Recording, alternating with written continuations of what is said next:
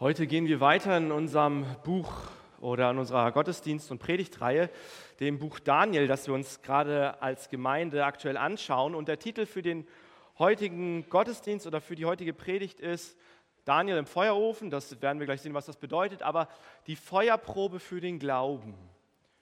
Wie sieht ein Glaube aus, der vielleicht den Stürmen, dem Feuer, ja, ähm, den Hindernissen und auch vielleicht den Herausforderungen des Lebens standhält. Ich lese uns Auszüge aus dem Kapitel Daniel vor, nicht das ganze Buch, aber Auszüge. Ähm, der Text ist das trotzdem immer noch ein bisschen länger. Hört einmal zu. König Nebukadnezar ließ ein goldenes Standbild machen. Es war 30 Meter hoch und 30, äh, 3 Meter breit. Er ließ es in der Ebene Dura aufstellen, in der Provinz Babylonien. Dann ließ er König Nebukadnezar die Würdenträger holen, die Statthalter und Provinzverwalter, die hohen und einfachen Beamten, die Ratgeber, Schatzmeister und Richter und Befehlshaber der Provinzen. Sie sollten zur Einweihung des Standbildes kommen, das der König hatte aufstellen lassen. Sie sammelten sich um dieses Standbild, das der König hatte errichten lassen. Dann rief ein Ausrufer mit lauter Stimme, euch wird etwas befohlen, euch Menschen aller Völker, Nationen und Sprachen. Ihr sollt niederfallen, sobald die Instrumente zusammen erklingen, die Hörner pfeifen und zittern, die Leiern und Hafen. Dann sollt ihr das goldene Standbild anbeten, das König Nebukadnezar hat aufstellen lassen. Wer nicht niederfällt, um es anzubeten, wird noch im selben Augenblick in einen brennenden Ofen geworfen. Einige babylonische Männer gingen zum König und erhoben schwere Vorwürfe gegen die Juden. Sie sagten zu Nebukadnezar, nun sind da diese jüdischen Männer, die du beauftragt hast, die Provinz Babylonien zu verwalten. Schadrach, Meschach und Abednego. Diese Männer achten dich nicht, König. Sie verehren deinen Gott nicht und beten das goldene Standbild nicht an, das du hast aufstellen lassen. Da wurde Nebukadnezar zornig und wütend und befahl Schadrach, Meschach und Abednego, zu ihm zu bringen. Man brachte die Männer vor den König. Nebukadnezar sagte zu ihnen, stimmt es, Schadrach, Meschach und Abednego, dass ihr meinen Gott nicht verehrt? Ist es wahr, dass ihr das goldene Standbild nicht anbetet, das ich aufstellen ließ? Sie sagten zum König Nebukadnezar, wir haben es nicht nötig, dir in dieser Sache zu antworten. Unser Gott, den wir verehren, kann uns aus dem brennenden Ofen retten. Er wird uns auch aus deiner Gewalt retten, König. Und falls nicht, sollst du wissen, König, dass wir deine Götter nicht verehren werden. Auch das goldene Standbild werden wir nicht anbeten, das du hast aufstellen lassen. Da wurde Nebukadnezar zornig auf Schadrach, Meschach und Abednego. Sein Gesichtsausdruck veränderte sich. Er befahl, den Ofen anzuheizen. Man sollte ihn siebenmal heißer machen, als man es für gewöhnlich tat. Dann befahl er den kräftigsten Männern seiner Armee, die drei, äh, seiner Armee, die drei Männer zu fesseln. Die Männer wurden so, wie sie waren, gefesselt, in ihren Mänteln, Hosen, Mützen und Kleidern. Dann wurden sie in den brennenden Ofen geworfen. König Nebukadnezar erschrak. Er stand hastig auf und sagte zu seinen Ministern, haben wir nicht drei Männer gefesselt und mitten ins Feuer geworfen? Sie antworteten ihm und sagten zum König, gewiss König. Er sagte, ich sehe aber vier Männer, die mitten im Feuer herumlaufen. Sie sind nicht verwundet. Der vierte sieht aus, als wäre ein Gottessohn. Nebukadnezar trat an die Tür des brennenden Ofens und sagte, Schadrach, Meschach und Abednego, ihr Knechte des höchsten Gottes, geht heraus und kommt hierher. Und die drei Männer gingen aus dem Feuer heraus. Nebukadnezar sagte, Gepriesen sei der Gott von Schadrach, Meschach und Abednego er hat einen Engel gesandt und seine Diener gerettet. Sie haben ihm vertraut und sich nicht an den Befehl des Königs gehalten. Sie haben ihre Körper aufgegeben, damit sie nicht irgendeinen Gott verehren müssen. Sie beten nur ihren Gott an. Soweit der Text aus Daniel 3. In etwa drei Wochen ist Urlaubszeit, sind die Sommerferien. Und ich habe äh, tatsächlich am Anfang da eine ganz untypische Frage an euch. Wer von euch würde gerne einmal Urlaub in Nordkorea machen? Könnt ihr euch gerne mal melden. Wer würde das gerne von euch mal machen? Also wir merken so ein bisschen, ähm, schon die Reaktion, da hat keiner viel Lust. Man, das ist irgendwie nachvollziehbar, weil wir schnell an, vielleicht an die Menschenrechtslage und die Diktatur dort denken. Aber tatsächlich gibt es ein Reiseunternehmen, das Einzel- und auch Gruppenreisen nach Nordkorea anbietet. Und als ich in meiner Predigtvorbereitung dem so ein bisschen nachgegangen bin, bin ich auf der Webseite eines Reiseunternehmens auf eine interessante Information gestoßen. Da heißt es, für jede Reise ist der Besuch der Monsedei-Statue, also die Statue von Kim Il-sung und Kim, Kim Jong-un, meine ich, verpflichtend. Bei dem Besuch dieser Statuen wird ein gepflegtes Auftreten und Verbeugen erwartet. Das heißt, jeder Tourist, der zwangsläufig zu dieser Statue kommt oder dorthin gebracht wird, der muss sich dort verbeugen. Und heißt es auch weiter, dass Fotografieren ist grundsätzlich erlaubt, gibt es jedoch auch hier Einschränkungen, zum Beispiel Fotos und Bilder von Statuen der ehemaligen Staatsoberhäupter dürfen nur im Ganzen aufgenommen werden. Das heißt, wenn man vielleicht eine falsche Perspektive hat, dann hat man da schon ein echtes Problem. Und wir sehen das hier auch auf dem Bild. Wir sehen die Menschen dort vor dieser Statue, die sich dort ähm, vor Ehrerbietung quasi ähm, niederfallen, in Anführungsstrichen. Fast schon so ein Akt der Anbetung, wie ich meine, oder kommt ihnen, finde ich, schon sehr nahe. Aber in der Geschichte heute Morgen, die wir gelesen haben, ist das doch auch sehr ähnlich. Drei junge Männer befinden sich in einer außergewöhnlichen Situation. Nebukadnezar hat ähm, eine 30 Meter hohe Statue aufstellen lassen, die hier vor uns dieses etwa 20 Meter hoch, also nochmal 10 Meter höher. Und diese Statue sollte von den Beamten des Landes angebetet werden. Sie sollten dort niederknien, niederfallen.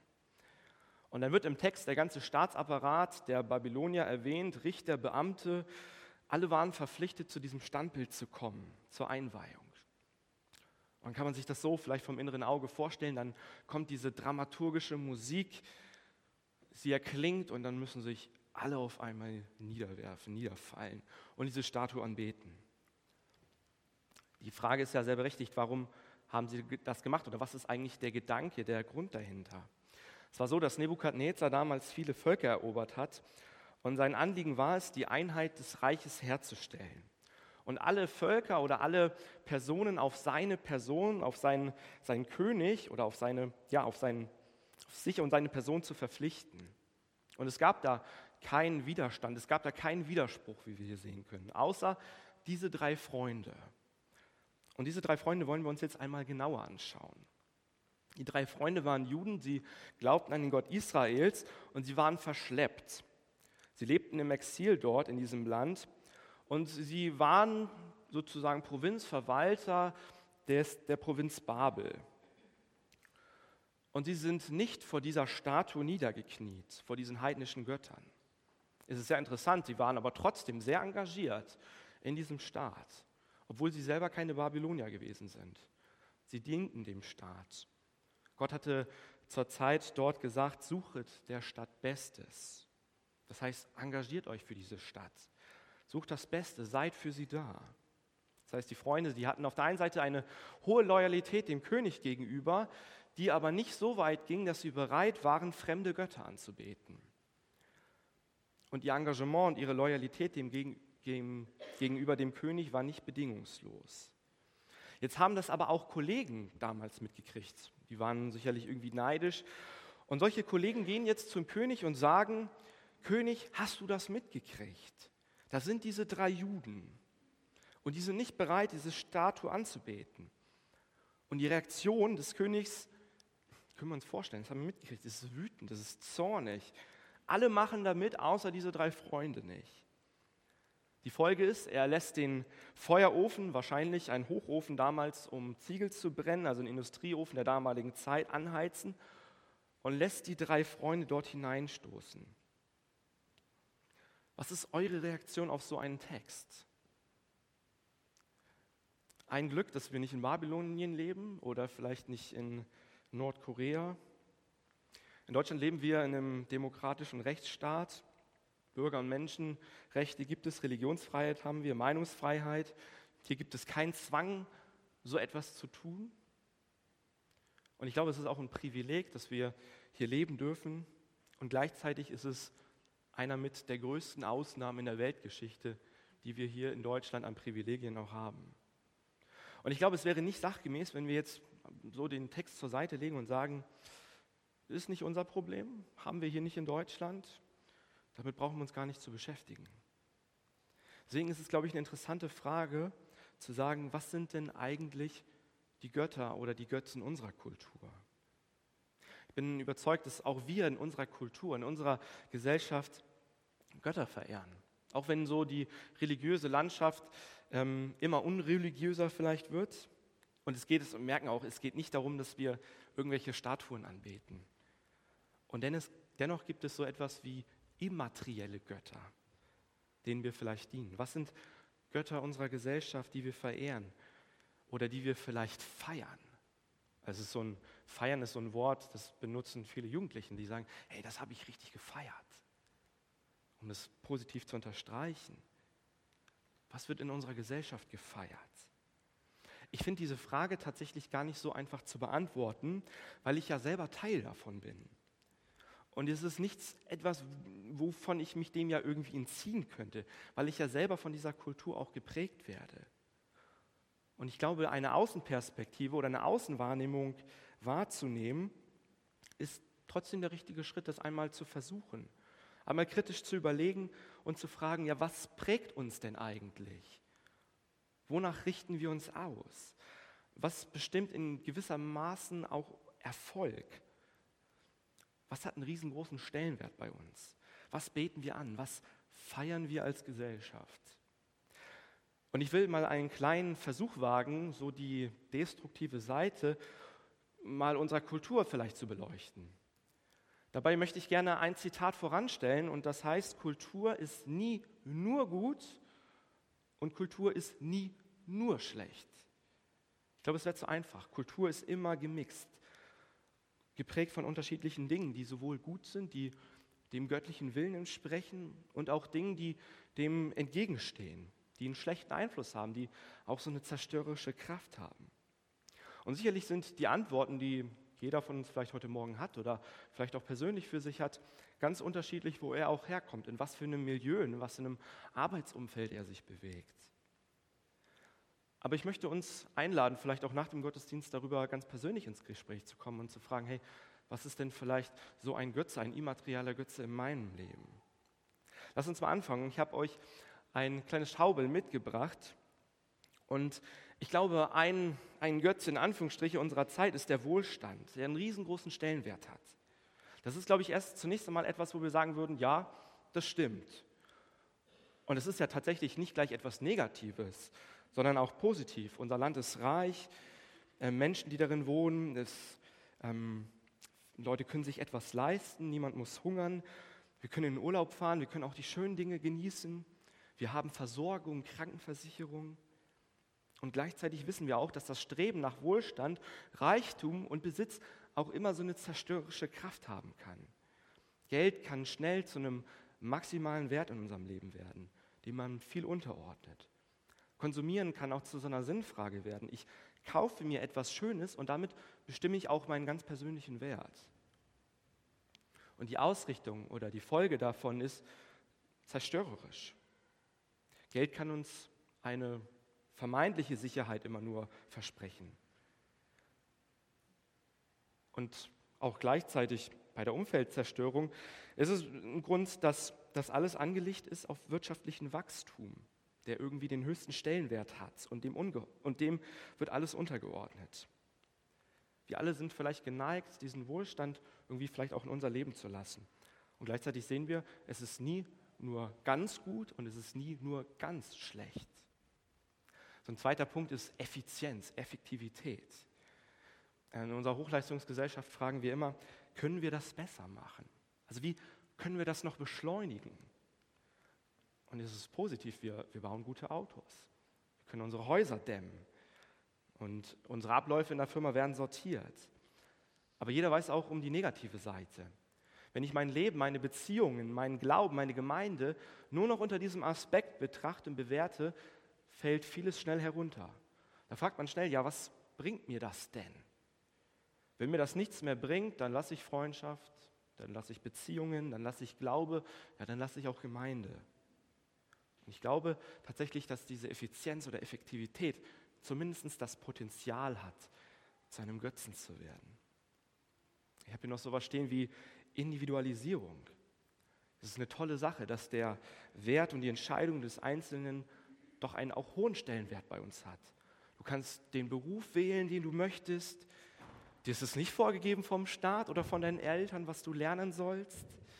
Menschen können sich frei entfalten und wählen, etwas zu tun. Da ist eine Freiheit. Gleichzeitig merken wir aber auch, wenn dieser Wert zu einem höchsten Stellenwert mein individueller Entfaltungswunsch wird, dann hat das auch eine enorme destruktive Kraft. Familien, Ehen können auseinanderbrechen. Das hat Auswirkungen auf menschliches Leben und auch das Leben auf unserer Kinder.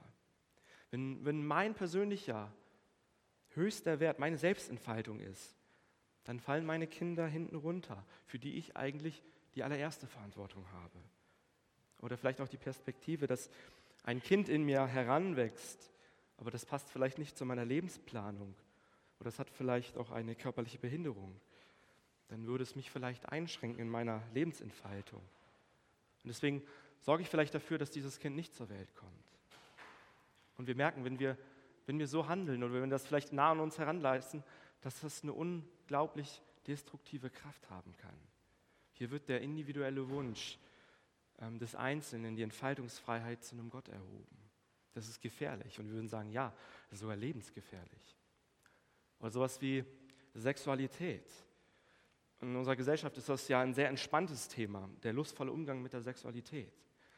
Und die Bibel ist ja wahrlich kein verklemmtes Buch an dieser Stelle, der von kleinen bürgerlichen Spießern geschrieben wurde, sondern von einem Gott des Lebens, der uns diese Sexualität gegeben hat, sodass wir es genießen und auch ausleben dürfen, ohne falsches Schamgefühl. Und gleichzeitig wissen wir auch, dass wenn sexuelle Lustgewinn zu einem Götzen wird, dann kann auch Sex Sexualität schnell eine destruktive Kraft werden. Wenn der Rahmen fehlt, der diese Sexualität vor allen Dingen auch die Menschen schützt, dann wirkt das schnell zerstörerisch. Das sind jetzt nur ein paar Schlaglichter, die ich genannt habe, und die kann man bestimmt noch weiterführen. Aber ich glaube, sie zeigen uns ein Stück weit auch, was für einen Stellenwert sie auch in unserer Gesellschaft oder auch in unserer Kultur einnehmen können. Und wie das auch in Spannung zu unserem Glauben steht, zu einem Gott, dem es am Herzen liegt, dass Leben gelingt, dass es gut ist, dass es gesund und heil wird, dass es zur Entfaltung selbst kommt. Und daher glaube ich, brauchen wir aber auch ein waches Auge für die Götzen unserer Zeit. Die Anbetung gehört alleine Gott selbst. Und ich glaube, das gibt er uns, wenn wir Christus nachfolgen, auch eine ganz persönlich große Freiheit, dass wir auch mutig sein dürfen. Aber wir werden, und das sehen wir auch in dieser Geschichte von Daniel, wir werden immer wieder herausgefordert werden. Wir ecken an. Ich male mir das so vor dem inneren Auge einmal vor, da ist dieser große Platz mit Tausenden von Menschen und alle fallen nieder, außer diese drei mutigen Männer. Was muss das für ein Gefühl gewesen sein? Kennt, ihr dieses Gefühl, stehen zu bleiben, wenn alle anderen niederfallen? Es ist, glaube ich, unheimlich herausfordernd gewesen. Unglaublich schwer und auch mutig. Lasst uns mal einen Schritt weiter gehen und uns dem Feuerofen widmen. Da sind jetzt diese drei Männer und wahrlich, es sind mutige Männer, aber diese Männer sind keine Tagträumer. Also sie wissen sehr wohl, was auf sie zukommt. Sie sind nicht naiv. Und sie sagen auch zum König, ähm, als er sie zu ihnen ja, hinbeordert, wir haben es nicht nötig, dir in dieser Sache zu antworten. Meine Güte, das ist ein heiliges Selbstvertrauen, was die haben. Unser Gott, den wir verehren, kann uns aus dem brennenden Ofen retten. Er wird uns auch aus deiner Gewalt retten, König. Und falls nicht, sollst du wissen, König, dass wir deine Götter nicht verehren werden. Auch das goldene Standbild werden wir nicht anbeten, das du hast aufstellen lassen. Ihnen ist bewusst, sie haben eine klare Haltung, die ja lebensgefährlich ist für sie. Ihr Leben ist bedroht und sie wissen um ihre Situation. Aber sie haben auch diese eine Überzeugung in ihrem Leben, dass ihr Leben im letzten nicht in ihrer Hand ist, sondern in der Hand Gottes. Und das drücken sie hier aus. Unser Gott ist unser höchstes Gut. Nicht leben oder sterben, sondern in der Hand Gottes zu sein. Vielleicht sterben wir, aber dann sind wir immer noch in der Hand Gottes. Und vielleicht leben wir und wir sind immer noch in der Hand Gottes und dann kann und will Gott uns vielleicht auch weiter gebrauchen. Die Jünger oder die drei Freunde, die wissen ja an diesem Punkt hier noch nicht, dass hier ein Wunder geschieht. Aber sie vertrauen diesem Gott. Und das ist, glaube ich, überhaupt der tiefste Ausdruck von Glauben, zu sagen, ich lege mich ganz in die Hand Gottes. Gott, mach mit mir, wie es deinem Plan entspricht. Vielleicht verliere ich mein Leben oder ich behalte es, aber ich vertraue diesem Gott. Und diese Anerkennung des höchsten und wahren Gott führt dazu, dass sie unendlich mutig und standhaft sind.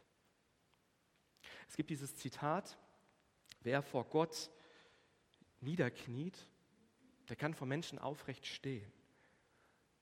Und ich glaube, das ist auch hier der Zusammenhang. Diese drei Freunde waren ja keine Leute, die von sich aus großmutig oder standhaft gewesen sind, sondern ihr Glaube und ihr Vertrauen an Gott war es, dass sie standhaft sein konnten. Wir wollen jetzt noch einen Schritt weiter gehen und uns diesen vierten Mann im Feuer mal anschauen. Wer ist dieser vierte Mann, der sich hier im Feuer befindet? Die Männer werden hier in den Ofen gestoßen und offensichtlich gibt es dort irgendwie an der Tür ein kleines Loch. Und man kann sehen, was dort im Feuer passiert. Und das Feuer ist an, aber Nebukadnezar sieht, dass diese drei Freunde dort nicht verbrennen. Und dann schaut er genauer hin und dann sind da aber nicht nur drei, sondern auch noch ein vierter. Und dann sagt Nebukadnezar, der sieht aus, als wäre er ein Gottessohn. Und in Vers 28 präzisiert er das nochmal, das ist wohl ein Engel, ein Bote Gottes. Offensichtlich hat Gott hier in, den, in dieser Situation den drei Freunden im Ofen jemanden an die Seite geschickt. Er schickt ihnen einen Engel, einen Boten, der ihnen in dieser Situation beiseite steht. Und ich glaube, hier wird uns ein sehr interessanter und auch wichtiger Gedanke mitgeteilt. Gott, der bewahrt uns in unserem Leben vielleicht nicht vor jedem Feuer, aber der Zuspruch, der ist da. Es gibt diesen vierten Mann bei dir und mir. Die drei sind nicht alleine, denn Gott ist in ihrer Gegenwart und Nähe, mitten im Druck, mitten im Leid, mitten in der Bedrängnis, in der Hitze des Lebens. Und ich glaube, das ist auch ein gewaltiges Versprechen für uns heute Morgen. Einige haben das gesagt, sie haben es erlebt, dass sie gesagt haben, es, es gab auch diese schwierigen Zeiten in meinem Leben. Da ging es mir richtig schlecht. Ich war extrem unter Druck. Aber in dieser Zeit habe ich die Gegenwart und Nähe Gottes so stark gespürt wie noch nie zuvor. Und ich glaube, das hat etwas damit zu tun, was wir hier in Daniel 3 lesen können. Dass wenn auch wir durch das Feuer gehen, dass er bei uns ist, dass er in unserer Nähe ist. Jetzt ist es aber zugegebenermaßen nicht so, dass, oder manchmal nicht so, dass wenn wir im Feuer, vielleicht in der Krise sind, dass es automatisch so ist, dass wir sagen, okay, Gott, ich, ich spüre deine Nähe, ich spüre deine Anwesenheit. Da gibt es auch da diesen Moment, wo wir sagen, Gott, wo bist du? Aber der Text selbst macht uns hier an dieser Stelle einmal Mut, sich umzudrehen und zu fragen, wo ist der vierte Mann? Und wenn du dich umschaust, wirst du erkennen, dass Gott bei dir ist. Es gibt ja unterschiedliche Möglichkeiten, dass du vielleicht direkt Trost und seine Gegenwart und Nähe spürst, aber vielleicht auch das, was wir, äh, was wir hier lesen können, dass so etwas geschieht wie ein Engel, dass ein Engel vielleicht auch da ist. Habt ihr das schon mal erlebt, dass in der Not zu euch ein Engel gekommen ist? Manche Engel haben ja tatsächlich keine Flügel. Manchmal stellt Gott uns Menschen an die Seite, die in wundersamer Art und Weise zur rechten Zeit am rechten Ort sind. Und dann wird euch in der Not die Gegenwart Gottes zugesprochen. Er ist da. Oder vielleicht wurdet ihr auch schon mal gebraucht. Ihr hattet einen inneren Impuls und wart für jemand anderes wie so ein Engel. Das ist so die eine Auslegung dieses Engelsbildes. Es gibt auch noch eine andere Auslegung des Engelsbildes, die sich aus meiner Sicht gar nicht so sehr damit widerspricht, dass dieser Engel auch für uns ein verborgener Hinweis auf Jesus Christus ist.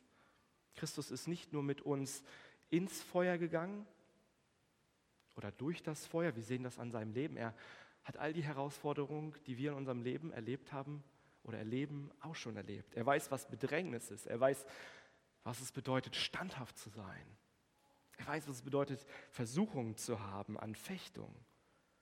Und deswegen geht er auch mit uns immer durch das Feuer, mit dem Leiden in der Schwachheit. Er kennt es alles. Und gleichzeitig ist er aber auch jemand, der für uns in das Feuer gegangen ist. Und das dürfen wir nicht vergessen. Christus ist nicht im Feuer, sondern er ist dort geblieben für uns. Am Kreuz können wir das sehen. Er hat uns gerettet. Er hat uns ein ewiges Leben geschenkt. Er ist für uns gestorben. Warum? Damit wir nicht im ewigen Feuer bleiben. Christus und die Bibel macht uns das deutlich. Er ist für uns in das Feuer gegangen. Er hat die Strafe auf sich genommen. Er ist verbrannt, damit wir ewiges Leben haben dürfen. Und das ist unser Glaube. Durch Jesus Christus kriegen wir ein neues, ewiges Leben.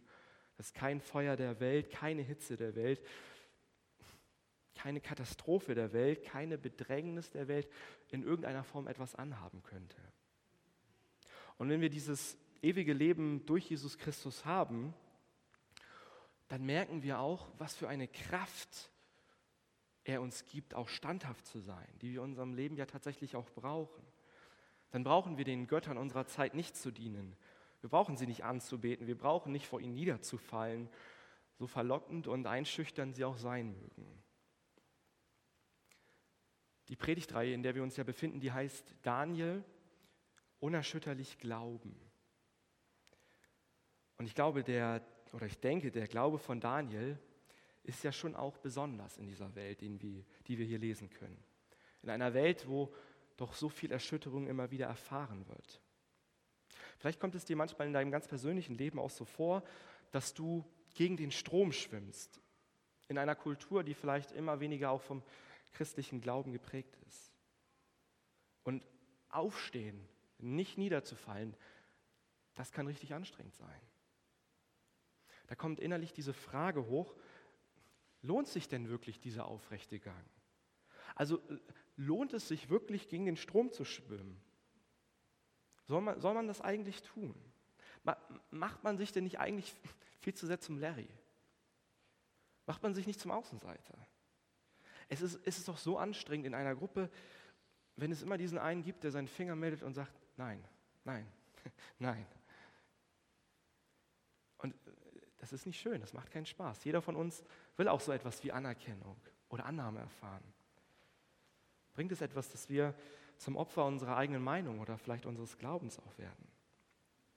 Ich glaube, zugegeben, an diesem Punkt muss man sagen, kurzfristig wird es so sein, dass auch wir das Feuer der Kritik abkriegen werden.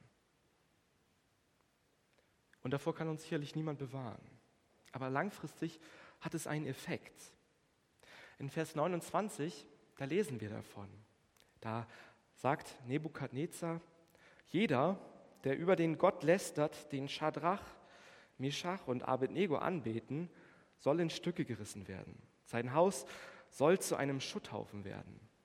Denn es gibt keinen anderen Gott, der auf solche Weise retten kann. Also Nebukadnezar ist beeindruckt von dem, was diese drei Männer im Feuerofen erfahren haben. Und das Resultat ist natürlich jetzt nicht, dass alle Menschen dort in Babylonien irgendwie Juden werden.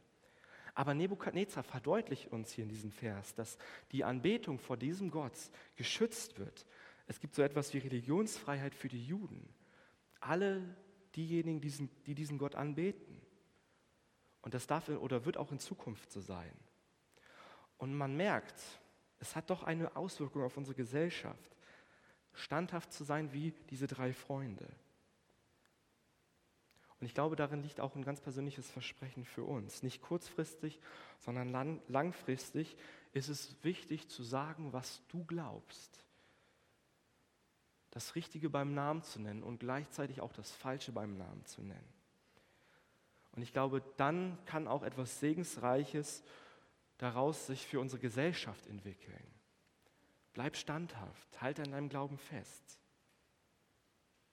Ich möchte dir gerne zum Ende eine Frage mitgeben. Wo ist es vielleicht für dich dran, an deinem Glauben standhaft festzuhalten? Also nicht aus Sturheit oder irgendwie aus Ignoranz oder Besserwisserei heraus, das kann manchmal auch so ein Motiv davon sein, Aber wo bist du in deinen Überzeugungen und Gewissen in Jesus Christus gebunden? Gegenwind fühlt sich nie gut an. Und je länger er wirkt, desto zermürbender ist es vielleicht. Aber denk daran, du bist nicht alleine im Feuer. Auch nicht im Feuer der Kritik. Es gibt diesen vierten Mann, er ist bei dir. Und du darfst daran festhalten und daran denken, deine Standhaftigkeit gegenüber den Göttern unserer Zeit, unserer Kultur, wird auch eine Wirkung haben. Du wirst einen positiven Einfluss auf das Leben haben, die Gesellschaft. Und du wirst ein Segen auch für andere Menschen sein. Gott segne dich heute Morgen mit dem Mut und mit diesem Glauben dieser drei Männer, der uns vor Augen gemalt wird. Amen.